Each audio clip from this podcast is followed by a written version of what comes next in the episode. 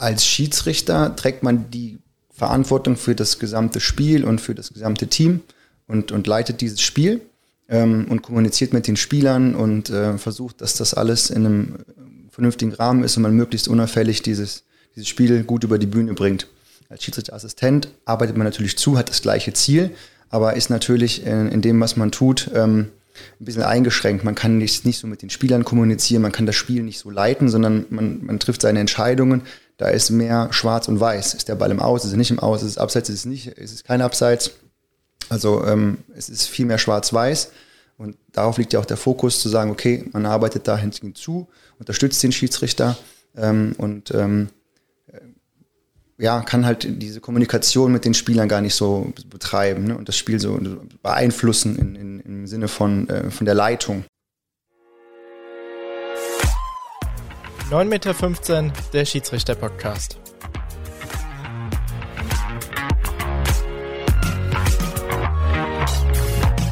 Herzlich willkommen zurück bei 9,15 Meter. Mein Name ist Steffen und in der heutigen Folge spreche ich mit jemandem, der ein Fable für unangenehme Jobs hat, denn er ist Zahnarzt und, wer hätte es erwarten können, auch Schiedsrichter. Er war als Schiedsrichter in der zweiten Bundesliga aktiv, hat sich jedoch vor zwei Jahren als Schiedsrichterassistent spezialisiert und die Pfeife gegen die Fahne getauscht. Darüber und über viele weitere Themen möchte ich heute mit ihm sprechen. Also erstmal herzlich willkommen, Benedikt Kempkes. Willkommen bei 9,15 Meter. Hallo, danke für die Einladung und hallo an alle Zuhörer. Ja, ich muss äh, gestehen, es ist ein bisschen äh, ungewohnt auch für mich. Wir sitzen hier gerade im Aufenthaltsraum bei dir in der Praxis. Benedikt Kempkes komplett im äh, Zahnarzt-Outfit. Er hat auch schon gefragt, ob wir gleich noch was machen. Also schauen wir mal, was sich danach noch so entgibt, was ihm noch auffällt, äh, während wir uns unterhalten hier. ja, lass uns vielleicht äh, mit einem Thema starten oder aufgreifen, was äh, ja nicht ganz so schön ist oder war. Es ist jetzt schon eine Zeit lang her. Wir hatten in der letzten Folge mit Alex, äh, hat er noch gesagt, ja, salopp gesagt, ist noch nie ein Bierbecher in meine Richtung geflogen und einen Tag später ist das Ganze dann in Bochum passiert. Christian Gittelmann wurde getroffen und das wurde auch breit schon diskutiert. Ich habe mir dann aber die Frage gestellt, wie geht man denn damit um, wenn man weiß, hier hätte auch ich an der Seitenlinie stehen können und das hätte auch mich treffen können? Hast du dir da vielleicht auch drüber Gedanken gemacht, weil du warst an dem Wochenende ja auch im Einsatz? Ich habe noch nie darüber nachgedacht, zumindest nicht, wenn ich auf dem Spielfeld stehe, dass da vielleicht jetzt was fliegen könnte. Ich glaube, wenn man darüber nachdenkt, und das im Hinterkopf hat und ständig diese Sorge hat, dann ist man auch äh, im Kopf nicht frei. Ähm, man wünscht es niemandem, dass es passiert und zum Glück geht es dem Christian Gittelmann auch wieder gut und er hat das gut verkraftet. Er ist mental stark, physisch stark. Ähm, deswegen ist er auch direkt wieder auf den Platz gegangen. Aber ähm, man wünscht es, wie gesagt, keinem. Man will es selber nicht erleben und ich denke auch gar nicht drüber nach. Ich freue mich eher dann, wenn die Zuschauer da sind, aber in der Angst, dass was fliegen könnte, lebe ich jetzt, mit der lebe ich jetzt nicht. Also du hattest auch noch nie irgendwie eine Situation, wo du mit irgendeinem Gegenstand beworfen wurdest oder eine andere Art von Gewalt irgendwie hattest auf dem Platz? Mir persönlich ist noch nie was passiert. Natürlich sind schon mal Bierbecher geflogen, die sind dann ein paar Meter neben mir gelandet. Ob die jetzt mich treffen sollten oder nicht, weiß ich nicht, habe ich mir auch keine Gedanken drüber gemacht. Ähm, dann kommt die Stadiendurchsage und versucht zu verhindern, dass das weitergeht. Äh, toi, toi, toi ist noch nichts passiert. Ich hoffe auch, dass weiterhin nichts passieren wird. Aber ja, wenn man sowas sieht, dann denkt man vielleicht mal, hoffentlich passiert es mir nicht, aber ja, es äh, geht halt jede Woche weiter und äh, die Reaktion der Mannschaften und des Schiedsrichters war ja dann super und äh, hoffentlich war es eine Lehre, dass es so schnell nicht wieder passiert. Ich glaube, äh, das hoffen wir alle. Ähm, wir hatten ja auch ja schon vor der Corona-Pandemie eine Diskussion um härteres Vorgehen gegen Unsportlichkeiten, auch weil man sagt, Vorbildfunktion äh, Profifußball auf den Amateurbereich, Gesellschaft. Ähm, Jetzt hatten wir wieder diese Vorfälle auch auf den Plätzen zum Teil. Welche Wirkung hat denn so eine Situation wie in Bochum ja auf den Fußball, dann insbesondere dann natürlich auch auf den Amateurfußball aus deinem Blickwinkel? Ich denke, dass der Profifußball eine ganz große Verantwortung hat und eine riesen Vorbildfunktion. Ähm, es ist halt nur schade, dass ähm, immer erst was passieren muss, bis wieder der Fokus darauf gerichtet wird. Im Grunde müsste es ja eigentlich jedes Wochenende so sein, dass man sagt, boah, da lief alles super und ähm, vorbildliches Verhalten, Fairplay, das steht alles im Vordergrund. Ähm, ist ja leider nicht so und natürlich spiegelt sich das dann auch wieder im Amateurfußball wieder. Ähm, es ist immer ein Spiegelbild der Gesellschaft, was so im Stadion und auf den Plätzen abgeht. So ist zumindest mein Eindruck. jetzt kam natürlich Corona und der Krieg und ähm, sonstige Ereignisse, die natürlich die Menschen und die Gesellschaft so ein bisschen belasten oder schwer belasten. Und ich denke, das merkt man manchmal auch so an dem Verhalten der Leute untereinander. Ähm, aber gerade deswegen muss man sich vielleicht noch mehr zusammenreißen und als Vorbild ähm, auftreten und versuchen, den Leuten halt auch zu zeigen, wie es sein sollte. Dass es halt im Amateurbereich in den unteren Klassen halt dann auch friedlich abgeht. So viel vielleicht zu dem Thema. Äh, wir haben noch ein paar andere Themen und um das vielleicht komplett zu diskutieren, äh, müssen wir, glaube ich, eine extra Folge einschieben. Ähm, wir sind eigentlich jetzt schon mitten im Geschehen und ich würde gerne von dir wissen, wie bist du denn überhaupt Schiedsrichter geworden? Das war eigentlich eher Zufall. Ich ähm, wollte eigentlich Trainer werden und äh, habe dann als Co-Trainer bei uns im Verein in der Jugend angefangen. Ähm, und äh, in den unteren Klassen war es immer so, in den Jugendklassen, dass die Gastmannschaft den Schiedsrichter stellen musste. Und dann habe ich mir gedacht, okay, wenn ich das jetzt mache, dann will ich das auch richtig machen, mache ich auch noch den Schiedsrichterschein, damit ich halt diese Spiele vernünftig pfeifen kann äh, und mit dem Regelwerk vertraut bin. Habe mich angemeldet, war ja zwei Wochenendkurs und äh, ja, bin dann aber dabei geblieben und habe äh, dann gar nicht den Trainerschein gemacht äh, oder diese Tätigkeit überhaupt aufgenommen als Trainer, sondern bin dann Schiedsrichter geblieben. Und äh, da ging es immer weiter und hat Spaß gemacht und bin dran geblieben. Hast du dann vielleicht aber auch so ein bisschen mehr Verständnis auch für die Trainer zum Teil, weil du selbst mal diesen Weg wählen wolltest und gehen wolltest? Ich habe für alle Verständnis. Jeder hat seine Daseinsberechtigung und hat äh, seinen Blickwinkel auf das Geschehen. Aber wie wir eben schon gesagt haben, ist immer die Frage, wie man den halt äußert und wie man damit umgeht. Aber das Verständnis ist immer da. Ja. Ich habe es vor der Einleitung schon oder in der Einleitung eigentlich gesagt, du äh, hast zweite Bundesliga gepfiffen, also gar nicht mal so schlecht, äh, was da an Fußball gespielt wird. Ähm, du hast dich aber dann vor zwei Jahren entschieden, äh, die Pfeife gegen die Fahne zu tauschen.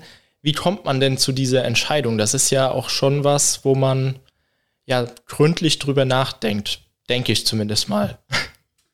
Ja, auf jeden Fall. Ähm, Im DFB ist es gerade so, dass eine Umstrukturierung stattfindet und dass ähm, die Tätigkeiten spezialisiert werden sollen. Also es gibt dann nicht mehr so, wie es äh, sonst immer war, den Schiedsrichter, der dann eine Klasse höher winkt. Das wird in naher Zukunft wohl abgeschafft werden. Ähm, und da sind sie im Grunde gerade dran, die Leute zu spezialisieren, auch als Videoschiedsrichter oder als Videoschiedsrichterassistent. Ähm, und so war ich jetzt einer der ersten, wo halt dann das Angebot seitens des DFB gemacht wurde, zu sagen, pass auf, du kannst dich spezialisieren als Assistent und gehst halt ähm, aus der zweiten Liga raus. Das war jetzt altersbedingt geschuldet und auch leistungsbedingt geschuldet, dass ich ne, keine Perspektive mehr hatte, in die Bundesliga zu kommen. Und dementsprechend habe ich das Angebot dann angenommen und habe gesagt, okay, dann mache ich zukünftig nur noch ähm, den Job an der Linie und hänge die Pfeife an den Nagel. Dann kam äh, dazu passend die Frage von Raymond, das ist ein äh, Schiri-Kollege aus dem Nachbarkreis. Äh, mehr Spaß an der Außenlinie als auf dem Platz? Fragezeichen. Es macht jedes Spiel Spaß und egal in welcher Tätigkeit, ob als Schiedsrichter, Schiedsrichterassistent oder als vierter Offizieller. Natürlich habe ich liebend gerne gepfiffen, aber ich bin genauso gerne äh, Schiedsrichterassistent und äh, macht alles Freude. Hauptsache dabei und ich genieße jedes Spiel.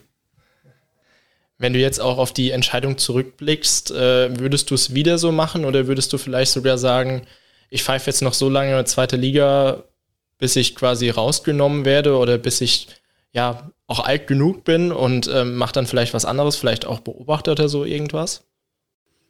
Nur auf, den Schieds, auf die Schiedsrichtertätigkeit und auf, das, ähm, auf dieses Hobby bezogen oder auf diese Tätigkeit ähm, habe ich darüber nachgedacht, zu sagen, okay, ich pfeife halt so lange, wie es geht. Aber wenn man das jetzt äh, aufs Berufliche, also den Beruf als Zahnarzt und auf das Private mit der Familie ähm, reduziert oder da weiterdenkt, dann äh, war das schon eine super Entscheidung, weil ich natürlich ganz andere, ganz andere, ich habe viel mehr Zeit jetzt im Grunde, andere Dinge nebenbei noch zu machen. Und insofern war die Entscheidung genau richtig, zu sagen, okay, ich reduziere den Aufwand für, für die Tätigkeit Schiedsrichter ähm, und habe ein bisschen mehr Kapazitäten für die anderen Dinge im Leben, die noch so anstehen. Ist jetzt eigentlich ein ganz guter Punkt. Ich wollte jetzt auf äh, Vergleich zwischen den zwei Tätigkeiten, was äh, deiner Meinung nach ja die größten Herausforderungen in dem jeweiligen Aufgabenbereich sind. Aber da vielleicht nochmal davor die Frage, weil du gesagt hast, du hast mehr Zeit. Inwieweit unterscheidet sich denn auch das Training zwischen Schiedsrichter und Assistent? Weil wir haben natürlich schon über Training mal gesprochen, aber sind da große Unterschiede oder würdest du sagen, das sind ja eher nur Nuancen, die da nochmal anders trainiert werden? Wir kriegen ja Trainingspläne ähm, gestellt von unserem ähm, vom DFB und von dem, von dem Herrn Egelseer. Ähm, und da sind schon Unterschiede in den, in den Übungen beziehungsweise in den ähm, äh, Trainingsplänen Schiedsrichter oder Schiedsrichterassistent, weil wir als Schiedsrichterassistenten ja nur die halbe Strecke vom Spielfeld haben und natürlich da ganz andere Bewegungsabläufe haben durch die Sidesteps, durch die Sprints. Ähm, dementsprechend müssen wir schon ein paar andere Übungen machen und ein bisschen anders trainieren. Aber vom Umfang her an sich äh, ist es, denke ich, ähnlich.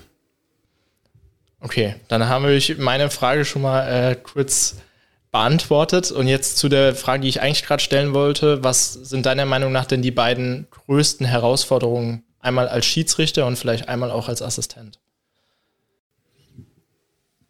Als Schiedsrichter trägt man die Verantwortung für das gesamte Spiel und für das gesamte Team und, und leitet dieses Spiel ähm, und kommuniziert mit den Spielern und äh, versucht, dass das alles in einem vernünftigen Rahmen ist und man möglichst unauffällig dieses, dieses Spiel gut über die Bühne bringt.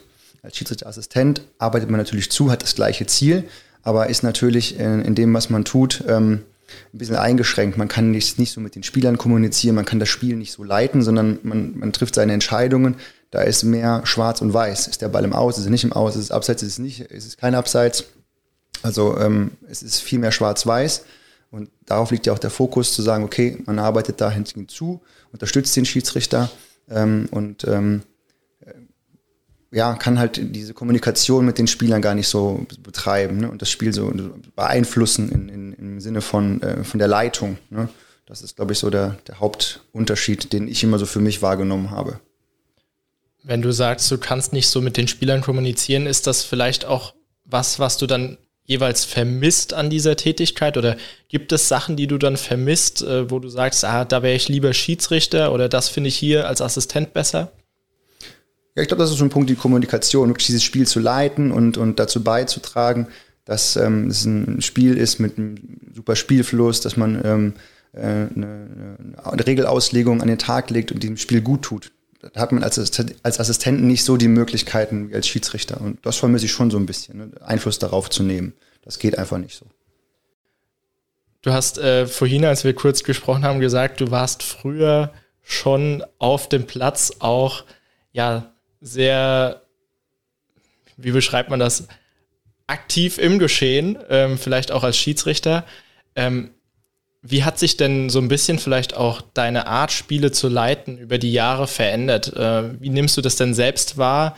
Gab es vielleicht auch mal einen Punkt, wo du gesagt hast, ja, das kann ich so nicht weitermachen?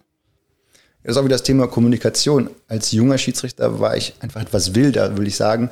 Hab, ähm, in meiner Kommunikation war ich vielleicht etwas aggressiver und habe ähm, mich etwas anstecken lassen von dem ähm, Geschehen auf dem Spielfeld je älter und reifer ich da wurde in, meinen Spielleitungen, desto äh, mehr habe ich versucht, äh, das durch die Kommunikation zu beeinflussen, dass es halt ruhig bleibt und habe halt durch meine Art und durch mein Reden und Wirken äh, versucht, einfach das Ganze dahin zu leiten, wo ich es hinhaben will, dass es ruhig und, und, und sachlich ist und ähm, ja, konnte die Ebene, auf der kommuniziert wird, dann mehr bestimmen, weil ich, weil ich selbst irgendwie gefestigter war ne, in dieser Kommunikation, in der Art und Weise, wie ich mit den Spielern kommuniziere.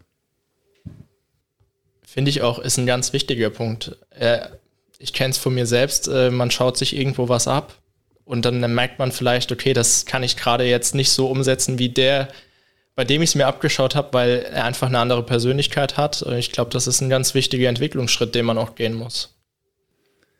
Ja, wenn man von außen dann mal betrachtet, wie man wirkt, Körpersprache, Mimik, Gestik ähm, oder halt dann auch hört, was man sagt und was der andere vielleicht sagt, dieses Sender-Empfänger-Prinzip und sich damit beschäftigt, was ja immer mehr äh, Einzug gehalten hat, auch in die Schiedsrichterei, dadurch, dass die Spiele gefilmt werden ähm, und sich das nachher jeder ansehen kann oder mittlerweile hat auch in der ersten, zweiten Liga der Ton ja mitgeschnitten wird und man sich das Ganze nochmal anhören kann im Nachhinein, wenn man sich damit beschäftigt und dann ähm, auch versucht, aus, daraus zu lernen, was man gesagt hat, wie man es gesagt hat, wie klar hat man kommuniziert, wie hat man in, in welchen Situationen wie reagiert dann kann man da wirklich ganz viel ähm, daraus lernen und auch für die Zukunft das auch besser machen.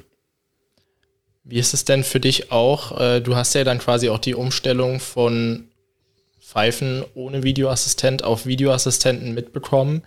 Ähm, man hört ja immer wieder, dass quasi auch diese Kommunikation nach Köln ein ganz wichtiger Bestandteil war und dass da viel gearbeitet wurde. Wie hast du das denn selbst auf dem Platz auch wahrgenommen? Ich gehe davon aus, dass du nicht nur entschieden hast, sondern du hast ja auch mit deinen Assistenten schon über Szenen gesprochen. Wird das nochmal jetzt ganz anders gemacht als davor oder ist das in Teilen ähnlich, aber vielleicht einfach nochmal ein bisschen ausführlicher? Nein, das entwickelt sich halt immer weiter. Wir waren ja alle die, den Videoschiedsrichter nicht gewohnt und auch die Kommunikation zu einem, zu einem Außenstehenden, den man so jetzt gar nicht sieht, der gar nicht äh, vor Ort ist. Und mussten natürlich auch dann lernen, wie kommuniziere ich zu dem, dass es klar und eindeutig ist, dass der genau weiß, was will der von mir und sprechen wir von der gleichen Sache, von dem gleichen Sachverhalt, von dem gleichen Vorgang.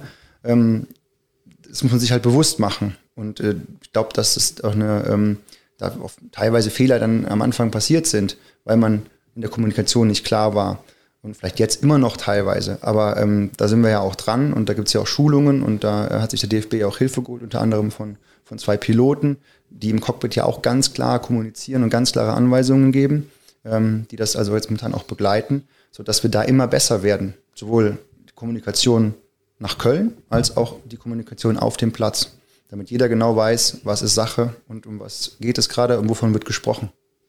Bringt dir das auch was auf dem Feld, wenn du 80 Meter weiter entfernt stehst und da äh, dann einen ganz anderen Input bekommst, äh, bekommst und dann vielleicht noch der Trainer neben dran steht und jetzt eigentlich von dir wissen will, was wollen die denn da oben eigentlich gerade?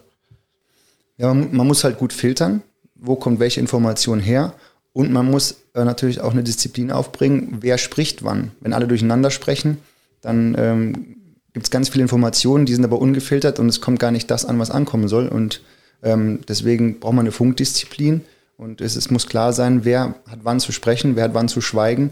Und äh, da muss man sich selber auch so ein bisschen zurücknehmen, äh, um zu wissen, wann ist mein, mein Input denn jetzt wichtig oder nicht wichtig, beziehungsweise hilfreich. Und ähm, ja, das ist eine gewisse Umstellung und auch ein Lernprozess.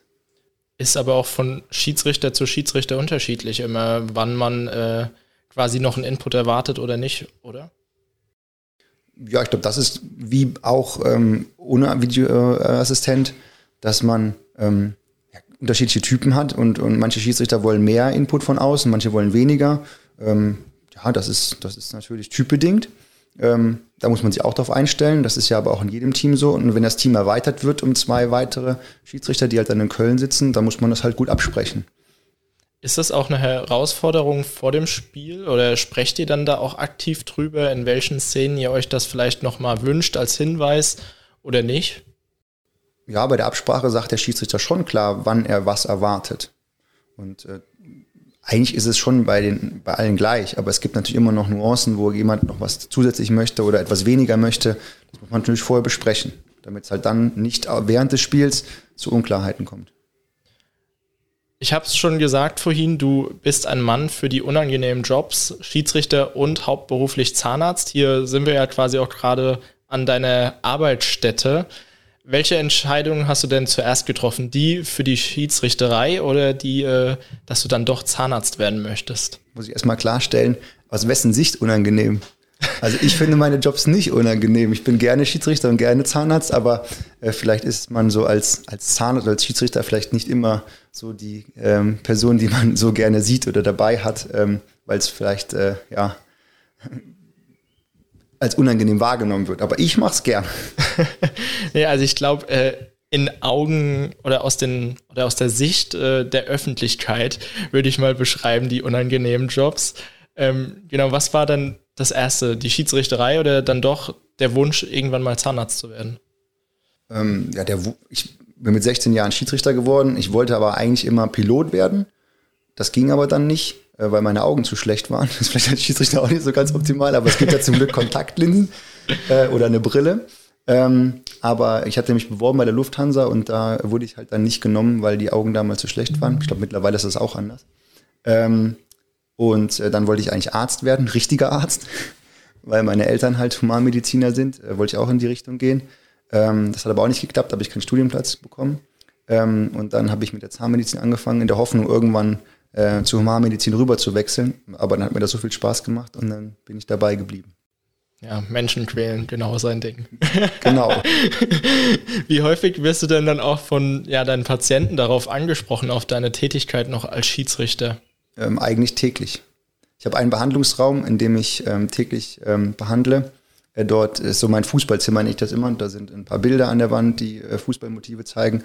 Und auch so Schraubenmännchen, die zeigen einen Zahnarzt und einen Schiedsrichter, also die zwei Seelen, die in meiner Brust schlagen. Und ähm, ja, gerade die Männer, die verfolgen ja häufig Fußball und sprechen mich auch darauf an oder haben mich dann wieder am Wochenende irgendwie Fernsehen gesehen, wenn sie Fußball geschaut haben und dann bespricht man schon die eine oder andere Szene. Also eigentlich schon täglich. Ich äh, überlege gerade, äh, man bespricht die eine oder andere Szene. Besteht es dann eher daraus, dass du bohrst und erzählst und der Patient muss sich's anhören oder darf er dann auch nochmal zu Wort kommen? Nee, ich glaube, ist eher so, dass ich glaube, dass es so ein bisschen Verzögerungstaktik von den Patienten ist, dass es nicht direkt losgeht und äh, sie versuchen, mich dann in ein Gespräch zu verwickeln, damit äh, der unangenehme Part dann nicht direkt beginnt. Ähm, aber das ist meistens immer vor der Behandlung, ja. ähm, ich weiß nicht, inwieweit das bei dir auch der Fall ist. Markus Merck hat erzählt, sie mussten in der Praxis mal das Telefon abstellen weil zu viele Fans angerufen haben und nicht mit der Entscheidung, äh, die er am Wochenende getroffen hat, zufrieden waren. Ähm, hattest du auch schon mal so ein Erlebnis oder hast du, wie du es gerade beschrieben hast, eigentlich eher positive Erfahrungen nur? Äh, ich hatte mal ein Spiel vor Jahren in der dritten Liga und anschließend ähm, haben mir die Fans des äh, Vereins dann die Google-Rezession ein bisschen zerstört und äh, mir da schlechte Einträge in der, für die Zahnarztpraxis gegeben. Ähm, und ein paar böse E-Mails habe ich bekommen. Aber das Telefon, äh, das wurde ja zum Glück nicht irgendwie benutzt, um da äh, die, den Unmut kundzutun. Ähm, aber das war auch ein bisschen nervig damals, aber war dann zum Glück relativ schnell wieder vorbei. Und ansonsten ist da toi toi toi nichts passiert bisher. Ja, toi toi toi. Ähm, ich meine, so ein Google-Eintrag, der lässt sich irgendwie noch löschen. Äh, alles andere geht dann vielleicht auch schon zu weit. Du hast, als wir ähm, das erste Mal telefoniert haben, hast du erzählt, dass du ja eine Aus- bzw. Fortbildung ähm, zum Sportzahnarzt hast. Jetzt muss man sofort die Frage stellen, was ist denn ein Sportzahnarzt? Ja, die Sportzahnmedizin, die beschäftigt sich im Grunde mit, mit drei Säulen. Das ist einmal die Performance, die Prophylaxe und die Protection, nennen wir das. Ähm, Im Grunde muss man es so vorstellen, ähm, eine Kieferfehlstellung, die verursacht äh, Veränderungen der Körperstatik.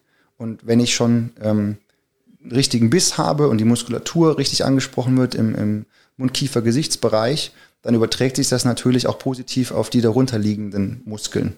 Wenn ich jetzt eine Fehlstellung in den, im Mundbereich habe, ne, durch den falschen Biss oder die Muskulatur wird falsch angesprochen, dann kann ich auch Probleme im Nacken bekommen, in der Schulter bekommen, Becken, Hüfte, Rücken, ne, bis hin zu, zum Sprunggelenk.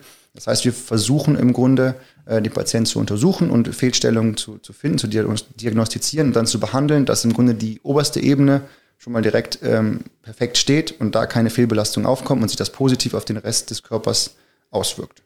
So, die normale Kontrolle und dass man natürlich gesunde Zähne hat und dass das Zahnfleisch gesund ist, das ist natürlich selbstverständlich, gehört auch dazu. Und der dritte Punkt ist dann im Grunde, ähm, gerade bei Kontaktsportarten wie Eishockey, Fußball und Handball, dass im Grunde dann die Spieler einen Mundschutz tragen oder auch eine, eine Bissschiene tragen. Das sieht man immer häufiger. Also ich achte natürlich auch darauf, ich sehe immer wieder Spieler, die halt eine Schiene tragen und einen Mundschutz tragen, dass halt die Zähne auch geschützt sind ne, vor, vor Kontakt mit dem Gegner oder mit dem Ball oder mit dem Puck beim Eishockey. Das habe ich mich zuletzt auch schon mal gefragt, äh, als ich die Schiene beim Fußball gesehen habe, welche Wirkung die hat. Äh, da habe ich jetzt den Fachmann vor mir. Also es geht eigentlich wirklich nur darum, die Zähne zu schützen. Es gibt zwei verschiedene Schienen vereinfacht gesagt. Das eine ist eine Schutzschiene, die ich halt anziehe, damit meine Zähne geschützt sind, wenn mir wirklich ein Ball ins Gesicht fliegt oder ich irgendwie Kontakt zum Gegner habe. Das ist das eine. Oder es gibt halt eine sogenannte Performance-Schiene, wo ich eben von sprach, dass man im Grunde die ähm, Bissstellung optimiert. Ähm, und diese Schiene soll das im Grunde ausgleichen und dazu beitragen, dass wenn man zubeißt und ähm, dass im Grunde dann die Muskulatur gleichmäßig angesprochen wird und in Balance ist, und wenn jemand da Probleme hat, dann kann er während des Sporttreibens diese Schiene tragen und ist dann im Grunde da schon mal ähm, ausbalanciert und die Muskulatur wird richtig angesprochen. Genau. Und im Grunde, da unterscheidet man zwischen einer Performance-Schiene und einer Sportschutzschiene. Ja, da stellt sich jetzt die Frage, kannst du denn daraus auch Vorteile für dich äh, selbst ziehen auf dem Platz äh, mit der Ausbildung als Sportzahnarzt quasi? ich komme manchmal ins Gespräch mit Spielern, die halt eine Schiene tragen. Das heißt, deren Zahnarzt beschäftigt sich anscheinend auch damit. Dann äh, kann ich mir mal ein Feedback einholen, ob ihnen das hilft. Und die bejahen das auch immer. Also das ist eine super Sache. Es ist halt nicht so, so bekannt und so verbreitet, dass es das gibt, aber ähm, es hilft auf jeden Fall. Ähm, aber ich hatte auch schon Situationen, da ist wirklich ein Spieler mal an den Hinterkopf äh, des Gegners geprallt mit seinen Zähnen und äh, hat einen Zahn verloren und hat dann, dann geblutet und dann konnte ich ihn halt direkt behandeln und äh, weiterhelfen.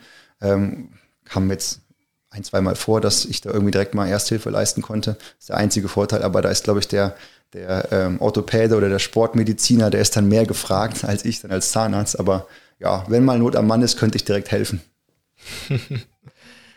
ähm, ich schaue gerade mal so durch die Fragen. Äh, da kommt noch eine Frage. Was hält deine Motivation dauerhaft hoch? Ja, es ist natürlich Motivation genug, wenn man weiß, man darf jetzt bei einem Bundesligaspiel oder Zweitligaspiel dabei sein. Also ähm, bei uns in Deutschland sind die Stadien voll. Ähm, es geht ja runter bis zu der dritten Liga. Wenn man da liest, dass in Kaiserslautern äh, fast 50.000 Zuschauer da sind, das gibt es, glaube ich, nirgendwo anders auf der Welt, in irgendwelchen Ligen, dass in der dritten, dritten Profiliga so viele Zuschauer da sind und äh, die Stimmung ist grandios. Das ist Motivation genug, da, dabei sein zu dürfen. Und das macht einfach tierisch Spaß. Und ähm, ich mache das seit 20 Jahren oder über 20 Jahren. Und es ist ja ein Teil von mir, wie ich eben sagte, es schlägt äh, in meiner Brust. Ne? Diese, man lebt ja für die Schiedsrichterei. Das stimmt. Also man hört ja auch viele, die sagen, selbst wenn ich irgendwann vielleicht nicht mehr aktiv auf dem Blatt stehe, dann bleibe ich dabei und gebe meine Erfahrungen weiter ähm, an jüngere Schiedsrichter. Ist das auch was, was du dir mal vielleicht vorgenommen hast, irgendwann auch in die Jugendausbildung oder Nachwuchsausbildung ein bisschen zu gehen und da was zu machen? Ich denke noch nicht ans Karriereende, aber du hast noch Zeit. Ich, ich wünsche dir auch äh, noch viele Spiele und Einsätze und Jahre auf dem Platz, aber danach. Also ich hab, äh, war schon Nachwuchsreferent bei uns im Kreis, das hat mich auch schon um, um die jungen Schiedsrichter gekümmert. Dann war es halt immer eine Zeitfrage, konnte es halt nicht weitermachen, weil natürlich dann zu viele Aufgaben äh, im, im, in der Bundesliga, zweiten Liga anstanden, sodass man den ähm, jungen Schiedsrichter nicht mehr gerecht werden konnte. Aber auf jeden Fall werde ich, wenn ich dann irgendwann meine Karriere mal beende, ähm, der, der Sache treu bleiben und irgendeine Funktion übernehmen. Aber in welcher Form habe ich mir noch nie Gedanken drüber gemacht. Aber es macht bestimmt dann Spaß, junge Schiedsrichter zu begleiten und äh, ja, auf den richtigen, guten Weg zu führen, dass sie hervorragende Schiedsrichter werden. Du hast gerade gesagt, du hast das im Kreis schon mal gemacht. Inwieweit setzt man denn dann auch einen anderen Fokus, wenn du in der dritten Liga, zweiten Liga, ersten Liga unterwegs bist? Ähm, machst du dann nochmal andere Dinge mit denen, weil du weißt, darauf kommt es mehr an oder sind das wirklich die Basics, die man quasi kennt? Wir machen mal eine Laufeinheit und mal einen Regeltest oder macht man da auch nochmal irgendwie eine Spielbeobachtung oder man geht auf Videoszenen ein? Wie hast du denn sowas dann aufgebaut? Als Nachwuchsreferent waren es grundsätzlich erstmal die Lehrabende mit den, mit den Basics, wie du schon sagst, ähm, Regeltest und, und äh, ja, Training vorab vielleicht. Ähm, und dann geht man dann ja speziell in Beobachtung von jungen Schiedsrichtern, die vielleicht förderungsfähig sind äh, und Talent mitbringen und guckt dann da gezielt, wo kann man denen Tipps mitgeben, so wie es im Beobachtungswesen ähm, ja die ganze Zeit dann ist ähm, während der Schiedsrichtertätigkeit. Ähm, aber ähm, in erster Linie geht es ja darum, erstmal die Basics zu schaffen. Dann äh, noch eine weitere Frage, die reinkam. Pfeifst du noch unterklassig oder winkst du nur noch im Profibereich? Ähm, ich pfeife auf jeden Fall noch unterklassig, wenn die Zeit es zulässt, auch immer wieder gerne. Diese Saison habe ich das noch gar nicht gemacht, aber ich hatte schon mal eine Ansetzung, leider ist das Spiel dann ausgefallen, sonst hätte ich das sehr gerne gemacht. Ähm, und ich freue mich auch schon wieder auf den nächsten Einsatz, wenn ich dann mal nochmal die Pfeife selber in die Hand nehmen kann. Bis zur Oberliga darf ich noch bei uns im Verband und werde ich bestimmt das ein oder andere Mal noch machen. Dann auch wieder mit Freude. Ja, ich meine, äh, da gibt es ja dann auch die Spiele, wo man sagt, ah ja, da kann ich auch mal wieder mit dem rausfahren, den ich schon seit Jahren nicht mal in der Linie hatte das sind dann, glaube ich, auch so die Highlights, die man dann gerne mitnimmt, oder? Ja, genau. In der Schiedsrichterei entstehen ja auch Freundschaften und äh, man ist ja Leuten über Jahre verbunden und äh, freundschaftlich verbunden. Und dann freut man sich ja umso mehr, wenn man die alten Weggefährten dann wirklich wieder mit an die Linie nehmen kann. Und wenn man vor Jahren das letzte Spiel hatte gemeinsam und dann wieder eins hat, das ist ja auch super. Dann schwelgt man ja auch so in Erinnerungen und dann freut man sich und trinkt nachher noch ein Bierchen zusammen. Also macht immer Spaß auf jeden Fall. Es kommt hier gerade noch eine Frage, äh, wie sieht denn eine normale Woche bei dir aus? Also wie ist das aufgebaut? Natürlich Arbeit, Training, Familie, Spiel. Lässt sich das so zusammenfassen oder ähm, genau, wie gehst du in eine Woche? Wie planst du das vielleicht auch? Ich meine, das sind ja auch Termine, das musst du ja alles aufeinander abstimmen, sonst geht's nicht. Ich wünsche mir immer, dass der Tag eigentlich 48 Stunden hat, aber das klappt leider nicht. Es ist schon manchmal sehr viel, gerade ähm, Praxis, Fußball, Familie, die an erster Stelle stehen soll, unter einen Hut zu bekommen. Das gelingt nicht immer. Ähm, ich arbeite von Montag bis Donnerstag in der Praxis und versuche mir den Freitag komplett freizunehmen, dass ich so einen Familientag habe. Samstag, Sonntag steht dann das Spiel an. Das ist mir so ganz äh, einfach zusammengefasst, aber zwischendurch natürlich noch Training und noch äh, Vorbereitung aufs nächste Spiel. Also da kommen ja immer wieder ein paar Stunden dann dazu, die man der Sache dann widmet. Ähm, es klappt nicht immer so, wie man sich vornimmt, aber es geht schon viel Zeit ins Land, ähm, um dem Ganzen dann gerecht zu werden. Ja, glaube ich, äh, was du noch erzählt hast, ihr baut gerade eine Praxis, das will ja auch alles bewältigt werden. Äh, da musst du ja dann nicht nur Zahnarzt noch sein, sondern auch noch so ein bisschen Bauleiter und das äh, beaufsichtigen. Das nimmt ja dann auch noch mal zusätzlich Zeit ein. Ja, auf jeden Fall, das kommt noch hinzu. Das ist natürlich ein selbstgewähltes Schicksal, dass wir unsere Praxis halt neu bauen, weil wir hier nur zur Miete sind und halt zukünftig äh, unser eigenes äh, Gebäude halt dann errichten wollen, wo wir dann das nach unseren Vorstellungen gestalten möchten. Ähm, ja, das braucht auch viel Zeit und Planung und das kommt alles zusammen. Aber wenn die Phase abgeschlossen ist mit dem Neubau, dann äh, bleibt wieder ein bisschen mehr Zeit für andere Dinge. Insofern freue ich mich auch drauf. Aber ich freue mich auch genauso auf das neue Gebäude, auf die neue Praxis. Ja, es wird alles schon super. Nur klar, wie gesagt, 48 Stunden wäre super, dann könnte ich noch mehr, noch mehr schaffen. Noch eine Frage, über die ich ein bisschen schmunzeln musste. Das war auch die erste, die reinkam, und zwar, ob du bereits eigene Zahneingriffe gehabt hat, hast. Ja, hier der äh, Patient sagt noch, äh, oder vermeintliche Patient sagt, er hatte schon zwei äh, OPs wegen der Klasse 3 Dysknatie. Das äh, klingt schon spannend. Ja, da beneide ich ihn nicht drum. Ähm, ich muss sagen, zum Glück habe ich bis auf eine Zahnreinigung und eine kleine Füllung bei mir selber noch nie was machen lassen müssen. Ähm, toi, toi, toi. Also ich kann, ich kann, ich leide mit, aber ich äh, kann selber nicht mitfühlen, weil ich das noch nie äh, über mich habe gehen lassen müssen. Wäre, glaube ich, auch blöd, wenn der Zahnarzt die meisten Zahn-OPs selbst sammelt, oder? Ja, wenn ich, ja, wenn nicht so gut, definitiv. Benutzen Sie auch Zahnseide. Der ja, Standardspruch. Genau, ja, mache ich doch jeden, jeden Tag. gehe als ähm, Vorbild voran. Was auch eine Frage ist, die zwei, dreimal kam, wie du selbst die Wechselfehler beim Pokalspiel in Wolfsburg und in der Bundesliga bei Freiburg Bayern erlebt hast. Ja, wie sah es denn für dich aus? Du standst mit auf dem Platz. Was für ein Erlebnis war es? Wie hast du es denn erlebt? Ich habe es so erlebt, dass ich es nicht nochmal erleben will. Aber das waren zwei denkbar blöde Situationen, wo wir uns im ganzen Team auch äh, bis heute noch drüber ärgern ähm, stehen wir alle in der Verantwortung. Es darf halt nicht passieren. Wir sind alle Menschen, es passiert halt mal. Ähm, zum Glück konnte es alles nachher geklärt werden, aber ähm, ja, will man nicht nochmal erleben. Äh, ist, glaube ich, auch eine Szene, die verzicht oder auf die verzichtet man gern, dann ist es gleich zweimal in einer Saison, das ist dann doppelt doof. Hast du denn sonst auch schon eine Entscheidung gehabt, wo du dich so dermaßen drüber geärgert hast und vielleicht auch schon schlaflose Nächte mal hattest? schlaflos nicht, aber man ärgert sich natürlich, wenn man einen Fehler gemacht hat. Aber es ist ja auch eine Fähigkeit, dann abzuschalten und aus dem Fehler zu lernen und es dann beim nächsten Mal besser zu machen. Ähm, dann wird man ja auch besser. Wenn man immer wieder nur über Fehler nachdenkt und Angst davor hat, Fehler zu machen, dann ähm, passieren sie auch automatisch wieder, man wird auch nicht besser. Man muss daraus lernen, abschalten und nach vorne gucken. Ich glaube, das ist was, was man gerade am Anfang der Schiedsrichtertätigkeit hat. Da denkt man, ja, ich muss hier das perfekte Spiel machen und darf keine Fehler machen. Äh, ich glaube, mit den Jahren lernt man dann aber auch dazu, ja, Fehler gehören dazu. Die perfekte Spielleitung, die gibt's nicht. Ähm, ich glaube, auf einem gewissen Niveau wird das dann noch deutlicher, weil ihr habt ja wirklich jedes Spiel unter Beobachtung mit tausend Kameras gefühlt zumindest. Wie gehst du dann damit auch um, dass das jede Abseitsentscheidung ja auch bei dir Millimeter genau jetzt aufgedröselt wird? Also wie du schon sagst, das perfekte Spiel, das gibt's nicht. Man macht immer irgendwo etwas, was man besser machen könnte. Ob man dann direkt vom Fehler sprechen muss, ist ja ein anderes Thema, aber ähm, man kann immer irgendwo was besser machen. Und ich glaube, wir Schiedsrichter sind alle so kritisch mit uns selbst und auch unsere größten Kritiker, dass wir ja auch jedes Spiel aufarbeiten und, und uns immer wieder die Szenen angucken und sagen, okay, da hätten wir vielleicht so reagieren können, hätten wir so reagieren können, das wäre vielleicht noch besser gewesen. Und nur so werden wir ja auch besser. Und ich glaube, nur so kommt man auf das Niveau, ähm, was wir dann auch alle erreicht haben ähm, in der Bundesliga oder zweiten Liga ähm, und auch in den Klassen darunter. Wenn man sich nicht damit auseinandersetzt, was man falsch gemacht hat oder besser machen kann, dann wird man auch nicht besser. Aber es belastet mich jetzt nicht. Im Gegenteil, ähm, ich bin ja froh, wenn, wenn ich äh, Material habe, wo ich sehen kann, hey, ähm, da hast du äh, eine Entscheidung getroffen, die hätte man anders treffen können oder wenn ich dies oder jenes getan hätte, wäre es besser gewesen. Ganz am Anfang meiner Karriere, ähm, vor 20 Jahren, da gab es das ja noch nicht, wie ich eben so gesagt habe.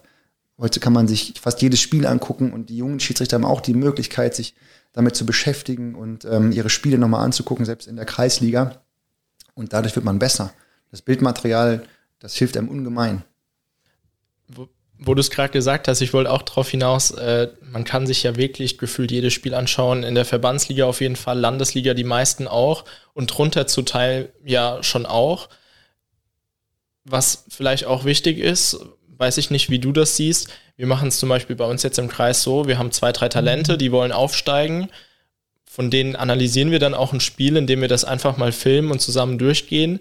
Das sieht ja bei euch ähnlich aus, nur dass ihr das alleine macht. Ihr habt ja ein Online-Tool und setzt euch dann hin und schaut euch die Szenen nochmal an. Wie ist das denn bei dir als Assistent? Du wirst ja schlecht dir die Abseitsszenen alle nochmal anschauen und nochmal durchgehen, oder?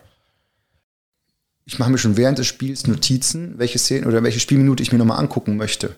So für mich selbst. Und dann bekommt man ja auch den Bewertungsbogen und, den, und nachher ähm, das Coaching-Gespräch. Und da kommen ja auch nochmal Szenen auf, die man auch nochmal dann anschaut, um darüber zu sprechen. Ähm, aber das ist das, wo ich ja eben sagte, man muss sich kritisch damit auseinandersetzen und für sich filtern, okay, wo muss ich nochmal nachjustieren oder wo schaue ich nochmal rein. Ähm, und dann, dann wird man auch besser. Und heute allein durch ein Handy, ich nehme ein Handy in die Hand und kann ja ein Spiel filmen. Ne? Wenn ich jetzt einen Jugendschiedsrichter habe, dann sage ich, nimm den Freund mit, der soll das Handy anmachen, das Spiel filmen oder einzelne Szenen zumindest mal, und dann spricht man nachher darüber, was kann man vielleicht anders oder besser machen. Die Möglichkeiten gab es ja vor 20 Jahren nicht. Das stimmt. Da ist vieles passiert, vieles auch im Amateurfußball passiert. Und wo wir gerade über äh, Fehler sprechen, was mich noch interessieren würde, wo ich glaube ich selbst noch nicht mal weiß, wie ihr das handhabt, abseits mit Videoassistent. Da bleibt ja die Fahne erstmal unten. Wird denn dann auch wirklich bei knappen Szenen das euch quasi als in Anführungszeichen Fehler angemerkt? Wie wird das denn aufgearbeitet? Im Beobachtungsbogen steht es ja schließlich auch drin sobald die Entscheidung vom Videoschiedsrichter korrigiert wird, dann wird sie entsprechend auch bewertet im Beobachtungsbogen. Manchmal sind es natürlich Millimeterentscheidungen, ähm, aber das ist ja das Schöne beim, beim Abseits. Ist eine Ja-Nein-Entscheidung, schwarz-weiß. Durch die Linien kann man ja eindeutig sagen, ist es Abseits oder ist es kein Abseits dann ist manchmal natürlich die Frage, hätte ich da was anders machen können oder besser machen können? Es ist ja auch wirklich eine Wahrnehmungsgeschichte und gerade wenn wir von Millimetern sprechen, ist halt dann die Frage, ist das jetzt ein Fehler? Was will man besser machen? Aber trotzdem ist es in der Bewertung natürlich dann ein Abzug, weil man was falsch gemacht hat auf dem Papier und dann wird man korrigiert und dann bekommt man die entsprechende Bewertung. Wird das dann vielleicht auch nochmal unter, unterteilt, je nachdem, wie weit der Spieler im Abseits stand oder nicht? Ja, auf jeden Fall. Es gibt natürlich äh, kleine Distanzen, wo wir eben sagten, das ist ein Millimeter oder ein Fuß, eine Fußlänge oder es ist ein Meter, sind drei Meter. Natürlich, ähm, je, je weiter der Spieler im Abseits steht, desto krasser ist natürlich der Fehler, wenn ich es übersehe. Ne? Und dementsprechend dann auch die Bewertung. Okay, wieder was gelernt. Jetzt habe ich noch eine Frage und zwar ist die äh, Bier oder ich glaube, es ist ein Milchglas.